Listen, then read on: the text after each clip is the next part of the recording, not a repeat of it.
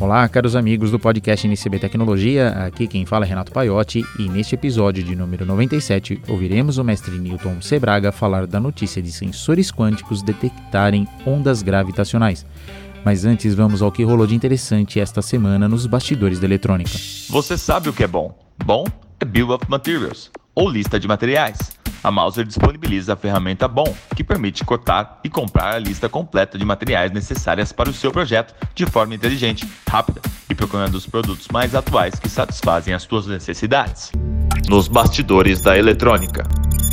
Em 2019, a Amazon, junto com a Apple, Google e a Zigbee Alliance, se reuniram para desenvolver um protocolo para a internet das coisas residencial. O que, que eles quiseram criar? Criar uma plataforma aberta onde qualquer desenvolvedor pudesse criar produtos seguros que fossem aplicados dentro de uma casa. Então, você que está pensando em desenvolver algum produto para a internet das coisas para uma casa inteligente, é bom você dar uma olhada nesse projeto, que é o projeto da casa conectada além do IP, que chama Projeto Chip. É, esse projeto foi denominado Matter.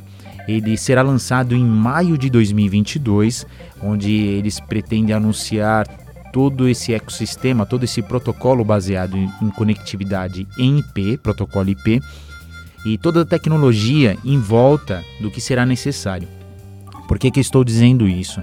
A Realtek, que nós conhecemos aqui no Brasil como produtoras de chips para placas de computadores, lançou kits de desenvolvimento é, barato, uma forma, um custo bem abaixo do que a gente está acostumado a ver quando a gente fala de Arduino ou ESP32, é, com uma potência absurda. É aquele lance, se não sabe brincar, não desce para o play. E eles fizeram uh, uma, um ecossistema, uma família de placas. O nome também não pode ser muito apresentável para nós, é Amiba, mas se a gente falar em português é Ameba é, uma, quanti uma quantidade grande de placas de desenvolvimento para a internet das coisas ou casas inteligentes.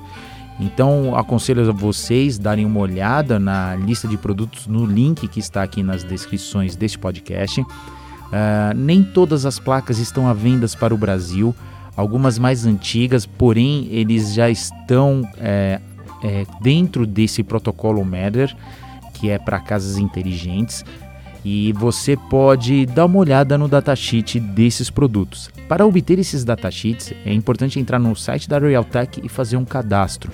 Eles não liberam assim de forma fácil, é uma forma deles capturarem quem tem interesse em desenvolver, mas vale a pena dar uma olhada nessas placas e na potência que eles podem entregar por um preço tão acessível. Lembrando que esse projeto tende a se tornar obrigatório para quem for desenvolver IoT e casas inteligentes a partir de 2022. Se isso for adotado pelas grandes é, players, né, como a Amazon, Apple e Google, é, será necessário obedecer essas regras se você quiser ter uma conectividade com essas plataformas. Então, links aqui nas descrições. Outra coisa que nos chamou a atenção aqui essa semana veio da empresa Syncom. É, eles desenvolveram uma fonte de alimentação, a CDC, de 3 polegadas apenas. O que chama atenção nesta fonte é a eficiência dela, é acima de 89%. Então, a, com essa eficiência, ela não precisa dissipar tanto em calor ou não perde tanto em calor, o que pode ser ultra compacta. Então, você coloca de 90 a 264 volts na entrada e ela fornece eh, na sua saída até 8 amperes contínuo.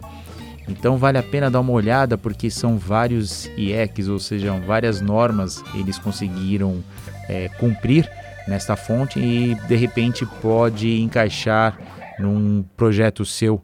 Então fica aí os links nas descrições do podcast também. É o CFM50S. E antes de passar a bola ao mestre Newton Sebraga, outra coisa que nos chamou a atenção aqui foi um sensor de pressão da Renessas. É, Para vocês terem uma ideia, um sensor de pressão você não pode simplesmente abri-lo e colocar os componentes lá dentro. Então eles lançaram uma plaquinha no estilo P-Mode que você pode é, espetar em qualquer outra matriz de contato ou no seu projeto ou no seu plug e você pode adaptar esse sensor conforme a, a localização que você precisa pôr. Então você desconecta num canto da placa, põe na outra e é uma placa extremamente pequena. Ela, o sensor é até maior do que a própria placa. Então, ela converte os sinais, ela já tem um CI onde converte esses sinais analógicos e manda através do protocolo I2C. Ela trabalha, é, esse P-Mode ela trabalha com um conector de 6 amperes, então ele é bem resistente. E esse tem dois conectores, é, fêmea num canto e macho no outro. Então tudo vai depender da posição ou da placa que você está utilizando. É, como sempre, dados aqui na descrição desse podcast. E gostaria de convidar você a dar uma olhada, folheada na edição número 6 da revista INCB Eletrônica. Os links também aqui no podcast e temos bastante assuntos interessantes, como por exemplo o detector de metais que você pode montar com um componente simples, com tubos de PVC e fio de cobre. Sem contar que também temos as grandes palavras do mestre Newton Sebraga sobre medidores de biopotenciais ou como medir também supercapacitores. Temos também sobre a Franzininho, uma programação em C, e também temos o grande Pedro Bertoletti nos ensinando a utilizar a rede Sigfox para monitorar vazão e fluxo de água. Links aqui na descrição desse podcast. Agora vamos às palavras do mestre Newton Sebraga. Cadastre-se para receber o newsletter da Mauser Electronics, com as principais novidades e lançamentos de novos componentes para o seu projeto. Palavras do mestre Newton Sebraga. Olá a todos, estamos aqui. Nesse canal nós não apenas damos as notícias que correm na mídia, como também comentamos. Comentamos de uma maneira que nossos seguidores apreciam, que é dando aquelas explicações técnicas que estão bem ao alcance daqueles que nos seguem, né? que são relacionadas com aqueles que têm um conhecimento de tecnologia, de ciências, né? da física, da química e outras, né? e que normalmente na mídia convencional elas não são abordadas com a devida profundidade. Né? Nosso assunto de hoje foi veiculado agora em julho de 2021, que ele trata da utilização de um sensor quântico para a detecção de ondas gravitacionais. O que ocorre é que a física ela sempre teorizou a existência de ondas que seriam responsáveis pela propagação da gravidade. Então a gravidade não seria uma forma de ação entre corpos instantâneas. Por exemplo, quando a atração gravitacional da Terra sobre a Lua ocorre, mantendo a Lua em órbita, ela teria um tempo de propagação entre a Terra e a Lua e vice-versa, né? porque há uma interação gravitacional entre os dois corpos. Isso seria feito através de ondas. Né? E um grande sonho da física, uma grande dificuldade era detectar essas ondas, poderiam vir de corpos distantes, como estrelas distantes do centro da galáxia e outras galáxias, né? mas sempre foi muito difícil. Então, os sensores que foram desenvolvidos até então eram, eram sensores gigantescos, baseados em grandes massas que ficavam até enterradas em minas, né? que tinham a possibilidade de, na hora que houvesse um distúrbio gravitacional, eles detectarem. Né? Então, assim poderia ser comprovada a existência de ondas. Né?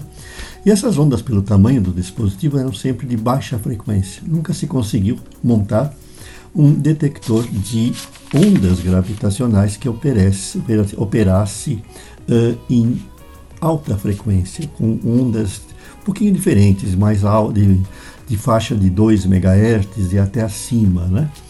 E agora nós tivemos a universidade, conseguiu-se fazer um sensor quântico, um sensor do tipo SQUID, dispositivo de interferência quântica supercondutor. E esse dispositivo de dimensões diminutas, né, ele conseguiu detectar pela primeira vez um evento.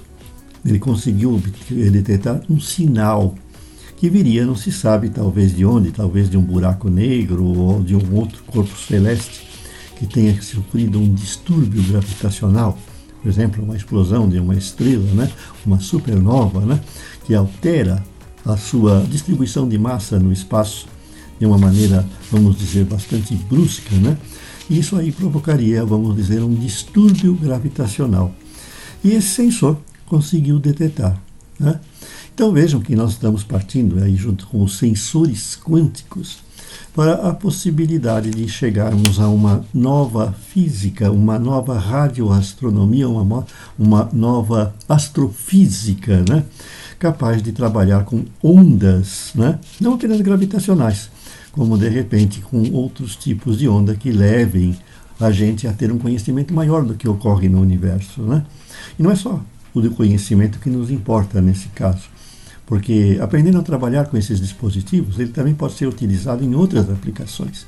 E de repente a gente vai chegar aí a dispositivos quânticos de uso para outras finalidades, componentes quânticos, que é aquilo que a gente sempre fala aqui, né? Que nós estamos rumo a uma eletrônica quântica e até outras ciências derivadas da eletrônica que possam ser usadas com a mesma, com a mesma finalidade. Então essa foi a notícia comentada de hoje. Espero que vocês tenham gostado. Inscrevam-se no nosso canal para ficar por dentro daquilo que ocorre no mundo da tecnologia com as notícias mais avançadas e comentadas.